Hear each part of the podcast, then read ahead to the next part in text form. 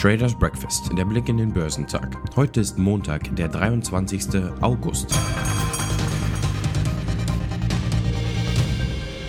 Nach dem Zinsschock vom Mittwoch wagten sich die US-Anleger am Freitag wieder stärker vor.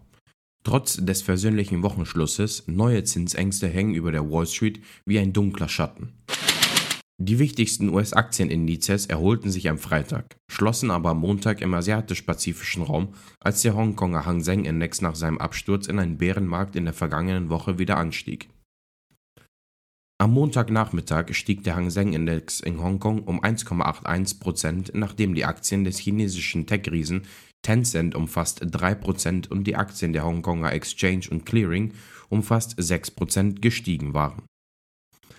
Auch die Aktien des chinesischen Festlands legten zu. Der Shanghai Composite stieg um 1%, während der Shenzhen Component um 1,4% zulegte. In Japan stieg der Nikkei um 1,8%.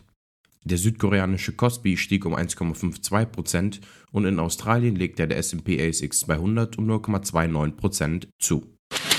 Die wichtigsten US-Aktienindizes erholten sich am Freitag, schlossen die Woche jedoch im Minus da die US-Notenbank befürchtete, ihre Konjunkturmaßnahmen zurückzufahren. Der Dow Jones Industrial Average stieg um 225 Punkte bzw. fast 0,7% auf 35.120 Punkte. Der S&P 500 legte um 0,8% zu und erreichte 4.441 Punkte. Der technologielastige Nasdaq Composite stieg um 1,2% auf 14.714 Punkte. Alle drei großen Aktienindizes schlossen die Woche niedriger. Der Dow sank in dieser Woche um 1,1%, während der S&P 500 fast 0,6% und der Nasdaq Composite 0,7% einbüßte. Unter den Einzelwerten an der Nasdaq zogen Tesla die Aufmerksamkeit auf sich und legten 1,01% auf 680 Dollar und 26 Cent zu. Firmenchef Elon Musk hat der Serie seine Ankündigungen einen humanoiden Roboter hinzugefügt. Ein erstes Modell des Tesla-Bot soll irgendwann nächstes Jahr auf den Markt kommen, sagte Musk beim AI Day von Tesla, einer Veranstaltung, bei der der umtriebene Milliardär seine Pläne auf dem Gebiet der künstlichen Intelligenz erläuterte. Gefragt waren auch die Papiere von Nvidia mit einem deutlichen Kursaufschlag von 5,14% auf 208 Dollar und 16 Cent. Bei dem US-Chip-Hersteller laufen die Geschäfte besser als gedacht. Er sagt für das laufende Quartal höhere Umsätze voraus als von Analysten erwartet. Hintergrund ist eine robuste Nachfrage nach Chips, die in Datenzentren und Spielgeräten Verwendung finden.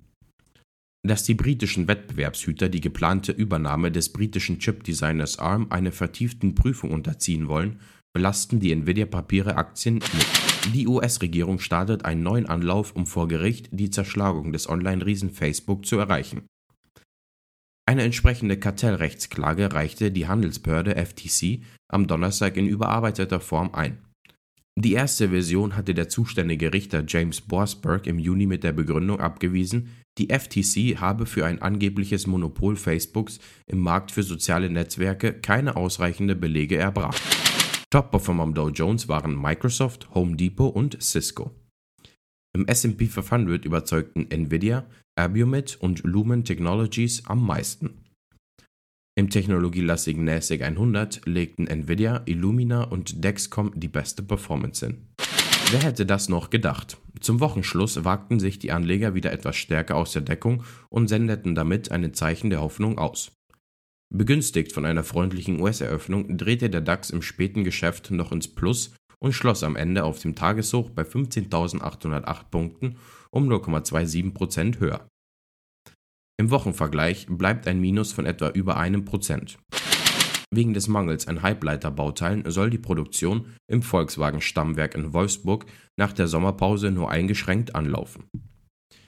Wie ein Sprecher des Unternehmens mitteilte, soll auf allen Fertigungslinien in der kommenden Woche nur in einer Schicht produziert werden. Es werde Kurzarbeit beantragt.